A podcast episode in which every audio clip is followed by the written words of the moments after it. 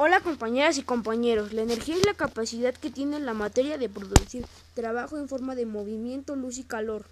Las fuentes de energía son el carbón que proviene de vegetales que han crecido gracias al sol de la electricidad.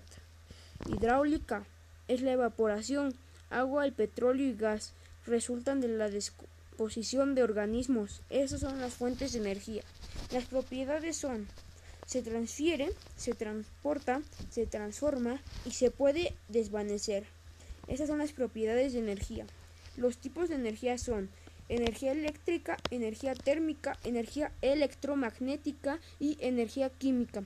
Ahora vamos con la importancia de la energía. Gracias a la energía nosotros podemos utilizar gran cantidad de aparatos, por eso la debemos de cuidar.